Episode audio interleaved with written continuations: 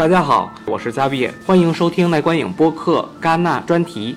现在是五月十七日法国时间的下午两点二十。嗯，再过大概三个小时，我们就会迎来第一部主竞赛《失之愈合的怪物》。耐观影的几位小成员呢，在现在利用空闲的时间聚到一起，想把戛纳的开幕以及昨天发生的一些事情做一下回顾。今天参与播客录制的呢，除了我之外，还有第一次来戛纳的程博，以及经验已经很丰富的 Sherry。那先让他们俩跟大家打个招呼。Hello，大家好，我是程博。Hello，大家好，我是 Sherry。Sherry 去年和前年的戛纳期间，虽然不能来戛纳，但是会远程的给奈观影做全盘的指导。呃，从远程指导远就是远观戛纳，到第一次来到戛纳现场，对你来说的最大变化是什么？就是之前在国内的时候，呃，可能觉得呃戛纳还是比较遥远，然后呃看到大家基本上每天都很忙，然后呃很多时候自己做的其实是一些后台的工作啊、包括进行一些文字的整理。然后这次来到戛纳之后，确实感觉真的非常非常忙，就是呃突然一下子理解了大家为什么之前不回消息，或者是说每天睡眠时间特别少。就是可能戛纳跟威尼斯跟柏林不一样的点，就是呃你会看到更多大导演，或者说你之前有特别喜欢的导演。呃，他们的作品出现在戛纳，然后你就会有一种选择困难症。你每天约片的时候，你就不知道自己是先选这一场还是呃再选另外一场，所以有的时候就是让人非常的纠结。然后因为就是疫情之后呢，戛纳开始了这个线上选呃线上订票的这样一个流程。那么我们每天就是媒体的话都要呃早上七点起来订票。那这个订票当中也有许多的乌龙。所以 Sherry，我知道他第一次来特别兴奋，因为明明昨天其实呃第一场那个开幕片十点多就结束了，我们回去其实算挺早的，十一点多，但是他特别兴奋的要去看后几天的一个排票情况，结果还是硬生生的一点多才睡觉，嗯，所以能感受出来他第一次来戛纳超兴奋。程博之前，他其实，在南观影这边的戛纳系列活动也是，其实一直在背后去做远程的工作以及 vlog 的。然后程博，你可以聊一聊你这次的感受。就像葛扎月说的一样啊，我之前参与的这个我们奈观影的这个呃报道，主要是幕后工作比较多一点。然后这次来，我说实在的，我是非常的兴奋的。呃，主要基于两点，第一点就是我比较好奇，就是这个电影节，尤其是戛纳电影节，它这个整个是流程是如何的？它这个呃，我们怎么去选片，怎么去看片，怎么去参加这个发布会？然后除此之外，另外一点就是。呃，也是有几一些导演和呃几部影片吧，我是非常的感兴趣。比如说，呃，我之后可能要写一篇稿，王兵的青春，对这个关关注度也是蛮高的，而且我是对这个呃偏向于这个呃社会议题的这个呃影片比较感兴趣，所以说这也是我来戛纳的呃原因其中一点吧。因为大家都知道，如果跟我们奈观影跟了两年的听众朋友们，就知道我们从前年戛纳我们只有一张我的媒体证，到去年戛纳给了第二张媒体证，再到今年戛纳我们一下子拿到了五张媒体证，就能够大幅的增加我们来来前线第一线来报道的人员的比重。今年是比较不同寻常的一届，因为今年是疫情三年以来第一次全盘放开的一届戛纳，所以全世界的媒体、全世界的影人也都能够来到戛纳现场。这个也是奈观影第一次能够在戛纳现场跟所有入围的剧组、影人以及其他的国内媒体零距离接触。对，因为我刚才突然想到，就是今年戛纳跟往年最大的一个变化就是住宿的价格飙升。你知道前年的时候，我是跟其他的三位媒体人员，我们四个人住到一起，我们是住在一个呃离戛纳步行大概十分钟就可以到的一个地方，然后那个地方大概每个人四千人民币。五六百欧这样子，然后就特别棒，因为它是一个超大的两室一厅，住六个人都足足富裕。然后我只住了我们四个人，然后因为那一年据说是因为疫情期间嘛，有一个特别有名的明星，他之前先订了这个房子，结果就因为疫情他来不了了。所以那个房主就急于出手，结果就让我们给幸运的订到了。当时我就自己认为，可能戛纳的物价就是这样吧，但没想到从去年开始，再到今年，一下一下子的就刷新我的三观。就像今年，如果是距离戛纳电影宫这边步行距离十到十五分钟的话，那么一个一室一厅，可能是厅里一个沙发床住两个人，然后卧室里一张双人床或两张单人床，总共这一套公寓可以住四个人的地方，它戛纳这十二天全程的费用大概是四万人民币，所以而且这还是得提前很久订才能。才能拿到的一个价格以及住处，所以呢，这次我们订的这个住宿地方就完全不是在戛纳市中心了，我们订到了距离戛纳大概四五公里之外郊区的一个叫做拉波嘎的一个地方，要乘坐公交车从住的地方来戛纳，然后晚上看完最后一场，有有可能是夜里十二点半，有可能一点半，再坐公交车回到住处。这么的一个过程，直接就产生了第一个印象。可以，就像我们昨天聊的，我感觉有点像这个，呃，我们住在通州的感觉。然后就是说，呃，我们是在戛纳要参加各种呃呃电影节的活动啊，然后放映啊等等的。这个这个这个就像工作一样赶场嘛，就早晨要特别早去去坐公交，然后到这边。呃，参加活动，然后晚上要坐很晚的公交再回去，从北京到通州这种感觉。说是北京通州，但你可能坐公交车只需要十几分钟。也是的。所以呃，对我们来说还好，就是只是看到很多，就是大概晚上已经过了十二点，然后很多呃带着也是带着戛纳的证件，然后跟我们一样的人，就是一起下。呃，公交车从同一站下，同一站上，就那种感觉，就会有一种觉得大家好像都是打班呃打工上班上班人的感觉。就是这个物理距离其实并没有多远，就是坐上车以后可能二十分钟或顶多有堵车话三十分钟也就到了。但是就是为什么给我们这么一个强烈的感觉，就是因为排着就是在车站排着上车和下车的那一瞬间，让我们感受到了这个，给我太强烈了，就特别特别像之前国内的那种。做学生啊，或者是做那个基层工作人员呀的这种，在这种大国际大都市，你去参加特别高大上、光鲜亮丽的活动，参加完以后你就回到了你自己的那个住处。这次国内其实来了很多很多的明星，带来了很多很多的流量。因为 Sherry 他其实在之前在国内有很多很多的媒体相关经验，所以其实我觉得 Sherry 你可以跟我们分享一下，就是国内那边他的这些明星。什么样的原因和动力来促使他们来到这边的呢？我我觉得可能是因为戛纳本身就是世界电影的殿堂，那呃这些明星他们来可能也是希望呃能够去切身的比较实际的感受这种呃影迷的氛围，也也是因为戛纳它确实媒体的曝光量是比较大的，有因为大家很多媒体在这里，那其实约采访呀或者是。呃，曝光什么的都比较的方便，然后，嗯，戛纳它有一个特别好的，然后特别良性和正面的一个循环，然后能够呃，就是能够带给人这种顶级的一些享受吧，不管是媒体方面的还是影片质量，我觉得我相信这些明星可能在呃采访之余，或者说有空闲的时间也会去参与一些电影的放映，然后真正的作为一个影迷的一个角度去。呃，观看、去学习、去了解别的文化、别的电影，然后别的国家的导演，甚至自己国家的导演，因为我们这次国内也有一些导演入围主竞赛，还有呃一种关注，对。所以我们也非常的期待。嗯，我知道程博他对于政治比较有涉猎，所以这次其实他也是负责了王冰唯一入围主竞赛的《青春》。呃，确实我对这些呃主题的电影还是蛮感兴趣的。然后这次因为之前知道这个王冰的《青春》入围呃主竞赛之后，我是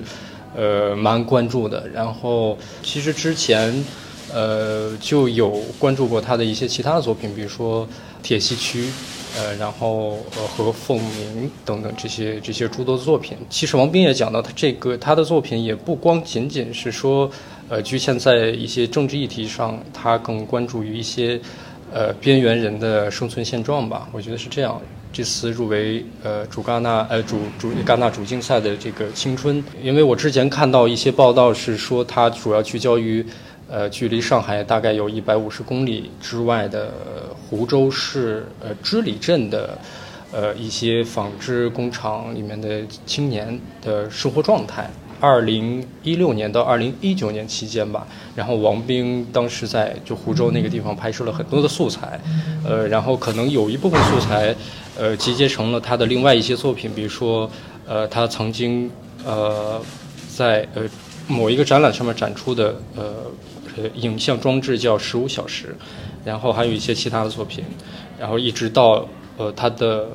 最新片就是《青春》，对，明天下午两点半就首映了。先给听众留一些悬念，咱们先不说太多关于这部影片。我们每次就是在戛纳电影节期间，大家排片一般一天都是排个四五部，然后你像一下午，比如说你想空出两三小时，大家一起录节目，几乎是不可能的事情。所以，一般我们要是想录播客呀什么的，都只能等到深夜，比如说一点多回去以后再开始录，一直录到比如说三点钟，然后再睡四个小时，七点钟再起来抢票，这样循环往复，一直持续戛纳全程嘛。然后程波当时就吃了一惊，说：“天哪，你们白天一下看了四五部电影，然后你晚上还有精气神吗？”结果 Sherry 就说：“没有，我那个大脑皮层就是看完电影才足够兴奋的。” Sherry，那个你赶紧的那个，你你赶紧分享一下这次你最期待的导演作品。我我最期待那个布雷亚的《去年夏天》。天哪，你竟然期待他的？对，而且他好像是最后两天才会放。对。我我因为就是我我一直对那种女性视角，然后女性的叙事，然后以及女性导演的作品特别感兴趣。然后她一直以来就是有那个情色导演的一个这样的一个称号。然后而且他其实不仅有导演的身份，他之前也有很多参与编剧的作品。嗯，然后我而且这次感觉好像这个片子也有点那个。就是看看他的那个剧照什么的，就感觉有点禁忌之恋的感觉，就可能讲了一个呃，就是夏天发生的呃两个呃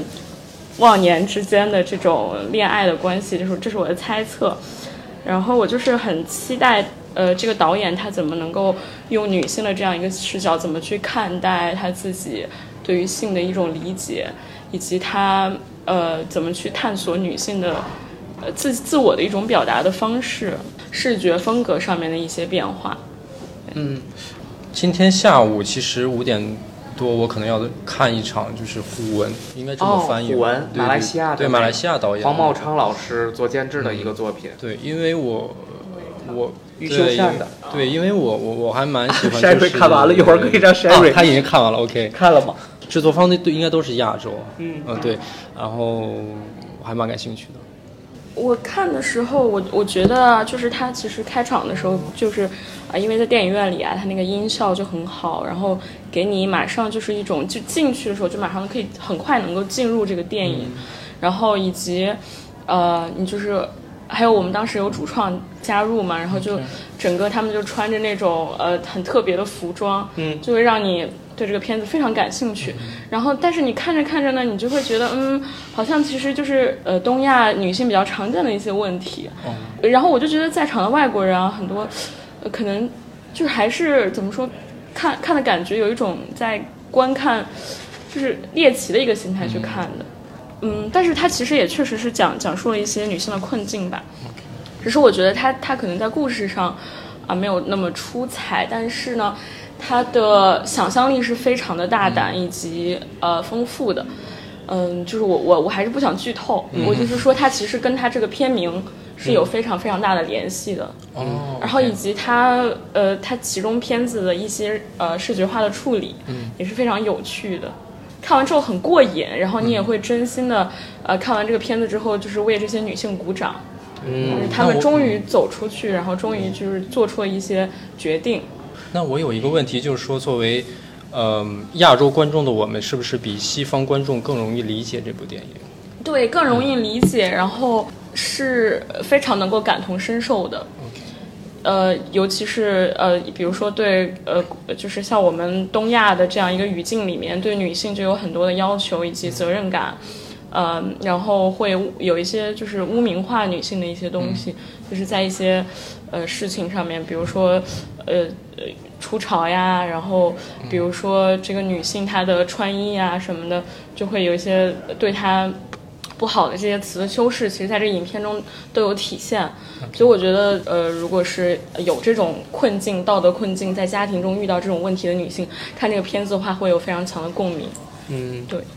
对，那个其实这个问题我昨天也问了陀螺，然后他最期待的电影是格雷泽的《兴趣之地》，因为他说这个影片是这个导演十年磨一剑嘛。后面大家可能听节目能听到陀螺自己去解解读这个影片。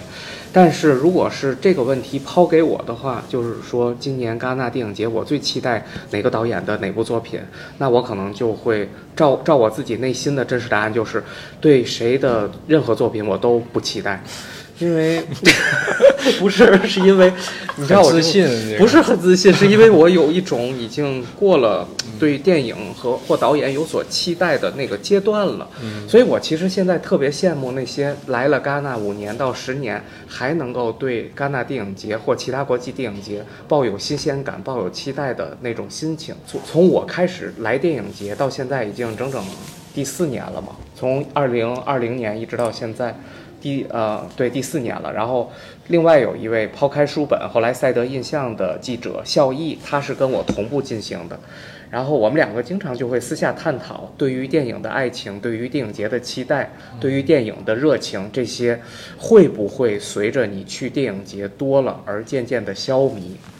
在我们两个人身上，这是会的，就是我们在讨论这些的时候，我们现在去一个电影节。就是所得到的享受和付出，其实已经不是一个最开始来电影节的那种感受。可能程博和 Sherry 这次是很享受戛纳带来的那种开心、愉悦，还有新鲜等等。我我觉得吧，就是其实我也参与了一些电影节，然后这些年，然后包括在国内也有一些经验。我我觉得对于电影这个事情，呃，其实你看的越多，然后嗯。也跟你自己当时的心境有关系，可能呃，比如说很多年前，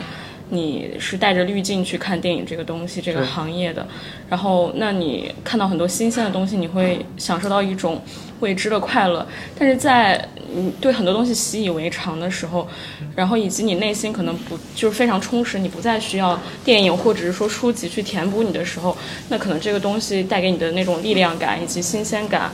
嗯。就没有那么那么多了。一还有就是，我觉得其实我参与这些电影节之后，我觉得我还是想要继续下去。就是如果可以的话，我每一年都想来戛纳，因为我觉得戛纳还是云集了，嗯，就是世界上就是这两年或者说一年最好的这些导演他们的作品。然后呃，那我抛等会儿是是有一种非常有效率的去看到这么多最好的作品的一个。呃，一个就是怎么说非常有效率的一个方式，嗯。那 Sherry，我打断你一下，因为我突然你说到这儿的时候，我要去插入一个问题让你回答，就是你说在戛纳，确实我承认所有的顶级导演、顶级作品都会集中到戛纳，但是，呃。在法国，就是嗨，咱别说法国，可能在欧洲，戛纳结束之后的三个月到半年，所有这些作品都会走入院线。那你觉得要在戛纳十天之内把这些五五十到上百部的顶级作品同时一下子一口气看完，还是应该是在院线三个月到半年，每天细长一部或两部这样子？如果你喜欢细水长流，那你就选这种方式；如果你像我一样，就是很喜欢电影带给你的那种。啊，生活在平行空间里的感觉，能够带给你无限的想象力和享受的那种感觉。那我其实还是比较推荐你去来电影节体验一下。我觉得任何人这一辈子都可以来，啊，就不用，甚至不用是戛纳呀这种威尼斯这种很大的，你就去一些，比如说欧洲的一些小城的电影节，都会能给你带来很、很、很不一样的感受。就这种。如果你真的是影迷，然后你能够进入电影节的这样一种氛围里面，你就会觉得有种家的归属感。然后以及我觉得，呃，就是你在电影节里面到底想追的是追求的是什么？如果你只是想看明星，只是想要签名、想要合影、想要成为你的一种谈资，那你在电影节可以得到这些。然后以及这也是它电影节的非常重要的组成部分之一。但如果你是想要看片，然后你想要进入这种，呃，电影的世界里面，然后你想要去跟呃，他们那些主创的映后呀交流，或者是说你想要跟你的朋友呀去，就只是单纯的看完电影之后一起去分享，那我都觉得这是一个非常好的平台和呃空间，能够提供给你这样的机会，因为在这个这样一个呃也不说是圣地吧，就是一个呃电影节的这样一个平台上面，你可以呃只谈电影，你可以忘掉你的生活，忘掉你生活中的那些烦恼，忘掉那些呃。痛苦呀，或者是你只需要去进入别人的故事里面，我觉得这对我来说是一种享受。所以我可能之后的每一年，如果我有机会和时间，我一定会来戛纳。对，羡慕你，程博呢？对，其实呃我在某种程度上呃比较同意呃 Sherry 讲的这几点，因为呃我觉得现在的电影节其实不光是一些电影的放映或者首映。嗯，还重要的是一个场所，这个场所就是允许大家可以共同去讨论，集中的讨论，呃，这个这些影片或者这些呃影片背后的一些一些呃一些价值，我觉得这个是更重要的。呃，它之所以叫 festival 了嘛，那就是所有的电影人的一个节日。我觉得，呃，我们就是电影人这个社区是需要有这么一个契机。呃，就是非常非常集中的，然后两周的时间，然后共同去讨论这些电影，然后我们把我们认为，OK，这个世界上可能最呃有创造性的。呃，一些艺术的想法，然后怎么让它去表现出来？我觉得这个是，呃，电影节的一个功能所在吧。我觉得是这样。所以说，呃，对于呃，对于我个人来说吧，就是我我我是呃，希望在电影节当中有这两种收获的，一种就是说，呃，去看电影，然后就是这些电影的故事，然后另外一个就是像刚才 Sherry 所说的，就是一种呃讨论。就是一些呃一一种聚会吧，我觉得是这样。而且我觉得，就哪怕你在这个电影节里面看到了一部你觉得哇，真的我来了就值得的电影，那我也觉得很好啊。以及电影节它其实有一些片子，它可能只只会在电影节上放一次，那它之后都没有任何在世界上去展出的机会。所以说，在电影节能够。比如说这一辈子看到一个你自己很喜欢，不一定别人很喜欢，可能大家都说是烂片，但是你自己很喜欢的片子，我觉得那也很好啊。就是我觉得电影它一方面它是很公共的，然后大家都可以去观看的；一方面它又属于你自己私人的，因为这种东西，这种导演的情感以及他写出来的这种故事，他给你呈现的东西，它是跟你的个人的思考、跟你个人的经历息息相关的。所以我觉得大家也不需要去太过在于在于一个电影的评价以及一个演员他在里面的表现如何，而是应该真正关注这个故事的本身，去思考它跟你生活带来的联系，以及你在从中有没有得到一些啊慰藉，或者是说你你开心吗？看这个片子你开心吗？我觉得觉得其实。不需要去纠结很多的东西。那 Sherry，你昨天看完开幕片开心吗？我看完之后，我就觉得什么鬼，然后我就。很无语吧？我觉得他就是浪费了这么好的一个非常怎么说，很值得去很好卖的一个片子的一个故事，就是他把这个故事呃编的特别的烂俗，特别的玛丽苏，有一点，然后让我看完之后有一种霸道 霸道皇帝爱上我，霸道皇帝，我就甚至一瞬间觉得这个编剧是国内的呃可能就是写网文的那种，写那个偶像剧自恋到不行，是不是？古偶的那种编剧。然后我就我就想，为什么要把它放开幕呢？可能就是就是没法放到别的单元。不是，它是非竞赛。然后呃，是我觉得可能是为了还是开幕的话，还是要吸引这个流量嘛，让大家都来关注。所以它德普它本身就有很多的话题。嗯。呃，然后就是不管这个，就大家都说，不管你到底是黑红好还是真的红也好，只要有流量，是吧？嗯。就福茂他不管，他就我觉得是他是这么去思考的。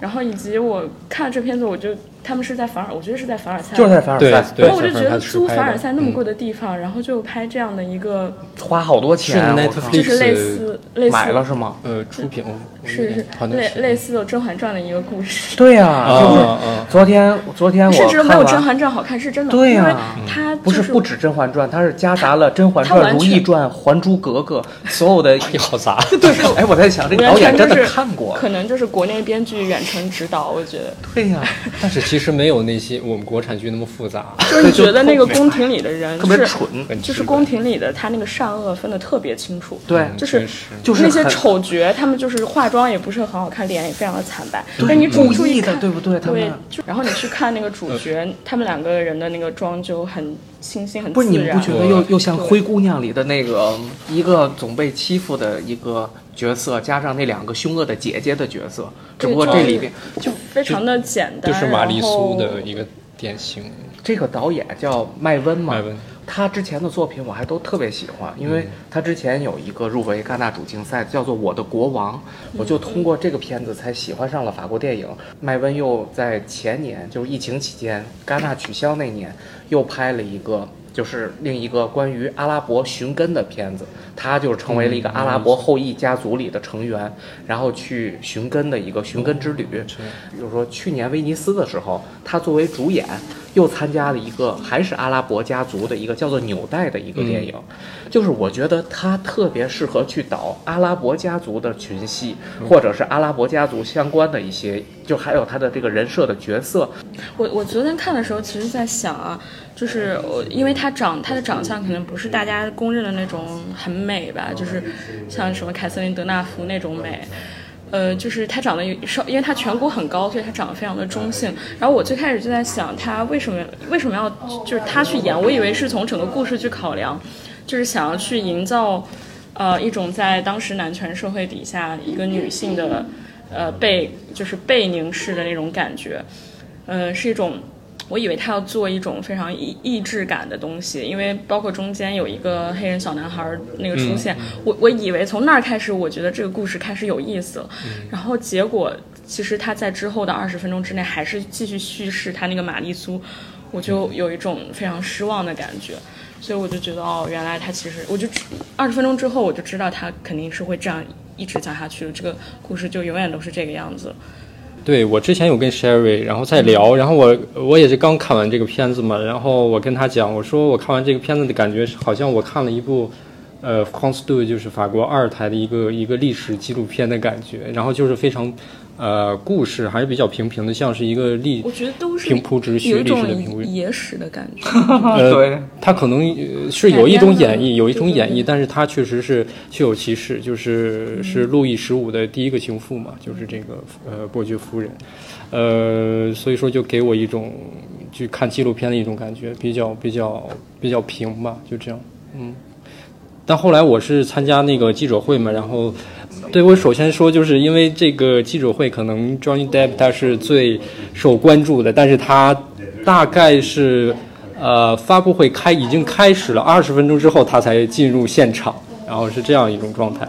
呃呃然然后呃 Johnny Depp 其实没有过多的提他之前的一些个人的事情，当然也没有过多记者去问他之前的一些事情。Johnny Depp 主要是把他跟剧组的一些呃合作的这种情况，然后反反馈了一下，然后导演然后夸了一下 Johnny Depp 的法语很好，口尤其他的口音很好，然后大概是这种。我觉得他可能就是不想 去回答这些问题，所以他才迟到吧。就是昨天就开始引发了一个事件嘛，就是，嗯、其实，在前天就已经有了一场那个福茂就组织了一场媒体人员的记者会，然后他们就解释一下到底这个今年的戛纳电影节是不是要去包庇强奸犯，因为那个演那个《少女图》的那个主演，他是已经退出了演艺圈了。阿黛勒，他上周写了一封信去指责福茂。以及戛纳电影节是专门包庇这种强奸犯或者是性骚扰的这种男星，包括波兰斯基，包括 Johnny Depp，就这一系列的人都被影射了。但是福茂他专门去澄清了，他觉得这个女星她所指的事实都是偏激的，都是不正确的。所以我不知道记者会当时有人去提这样的问题吗？呃，没有提太多这种过于过于深的个人关于个人他个人私生活的问题，但是有提到好像是，呃，会有一些抗议的人士，然后呃，去去去示威吧，就是可能要尽量去阻止他参加这个戛纳 的这个活动，一系列活动。但是呃，好像 Johnny Depp 他讲到自己就是希望把这些事情淡化，然后让这些所谓的抗议者去去呃更多考虑自己的生活，就是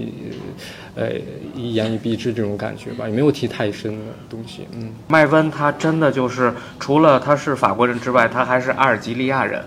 就是他是一个阿拉伯人，嗯、他阿拉伯裔的这个长相啊，太明显了，我真的就不停的出戏。然后 Johnny Depp 他那个也是面瘫的，一直那种表情，我觉得他的台词挺少的，对他台词特别少，嗯、就因为他我觉得他法语不好，所以他可能给他设的台词，嗯、要不就是背对着去说，要不就是 V O V O，就是单对，要不就是单音节的这种。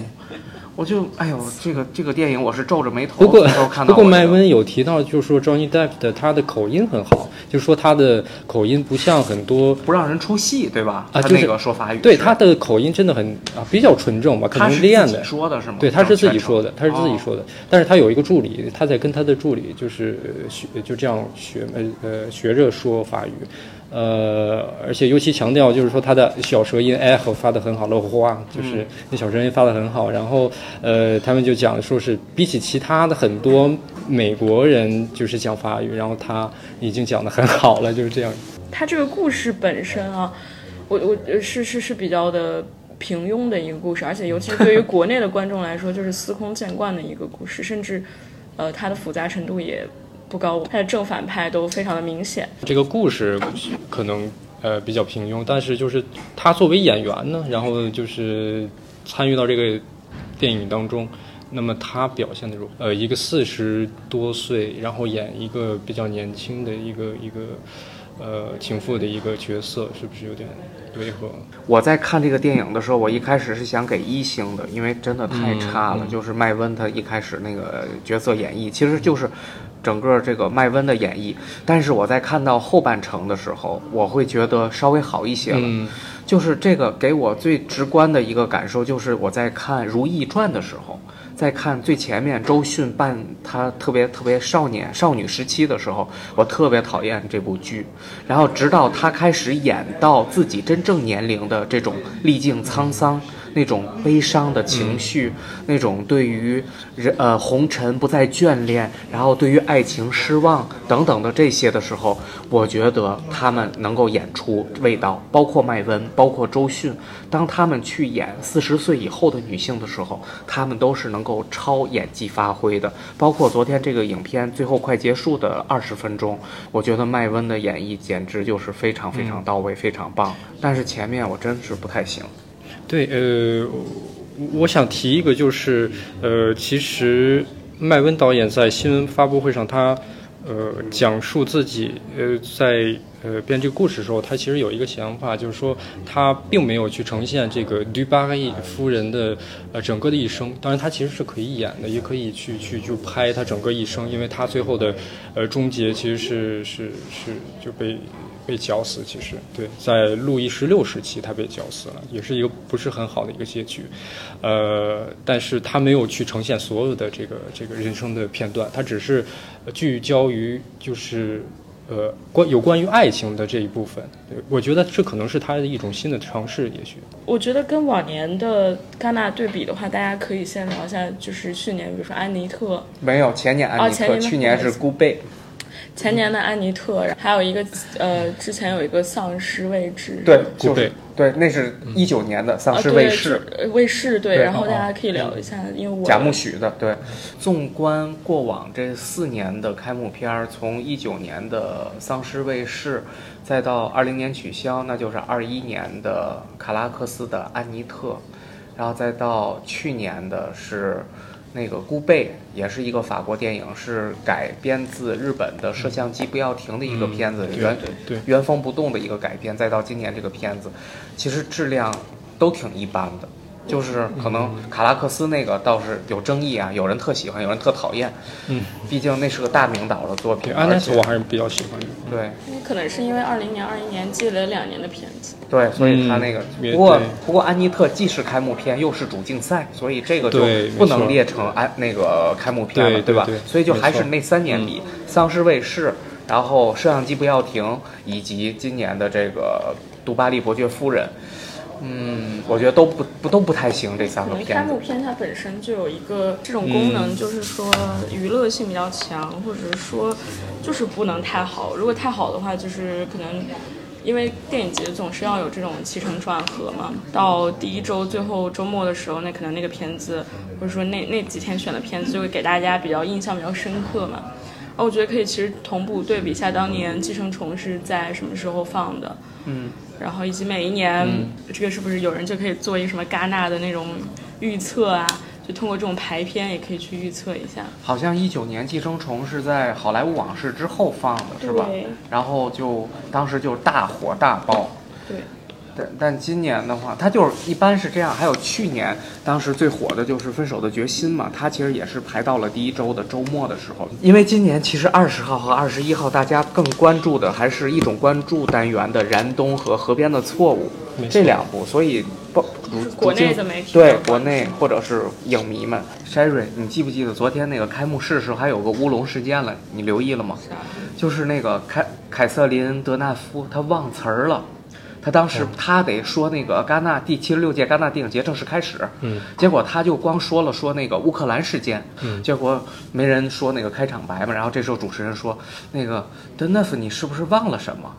然后后来德纳夫就说哦对对对我忘了我忘了，然后拿过话筒就说七第七十六届戛纳电影节正式开始。哦他可能特别搞笑经常来戛纳吧。不是你不觉得就很法国吗？就是他们这种流程什么的都没有之前排练或也不严谨，就是特别的想咋样咋样。我觉得这可能也正是戛纳有魅力的地方之一，就是你来到这里，你觉得很 chill，就是在海边，然后赶场什么的，就是看着那个海海边的风景，就觉得心情很美丽，所以也是一种享受吧。昨天在现场的时候，你有没有见到镜头一直在给巩俐还有范冰冰？嗯，你有没有塞钱了吧？欧莱雅给欧莱雅来给塞钱了是吗？多给他们呃明星团队要求多给镜头，不是我说的。那个还得说一下，就刚才我们从电影宫走过来的这个路上，看到外面已经在排那个卢米埃尔大厅的那条队上，已经有人把朱一龙、河边的错误这些都已经大的标语啊，那个海报都已经挂到了那个排队的那个铁栏上了。然后也有好多一帮粉丝群已经带着帐篷之类，已经都在那儿了。就是我很好奇，粉丝群怎么知道这些信息？是就是他们可能团队的人透露给他们呀，这不都是上下游产业链全做齐吗？所以我现在感觉，就是还是要去期待一下五五点钟去看第一部《失之愈合怪物》吧。然后使之愈合，求求你了，求求你了，给我点好看的片子，求求你了。我觉得这部，我觉得他拍的应该不差，毕竟他是回到了自己的一个舒适区吧，日本的。然后嗯不要奶使之我愈合，谢谢。我觉得他所有影片我都很喜欢，所以应该怪物应该很好。那我们这一期播客，我觉得也差不多了。所呃，跟听众朋友们先暂时告别一下，然后我们期待后续的节目报道吧。啊、那我是扎比叶。我是 Sherry。我是 Mickey 面程博，好的，那我们这期就到这里，大家再见。再见。再见。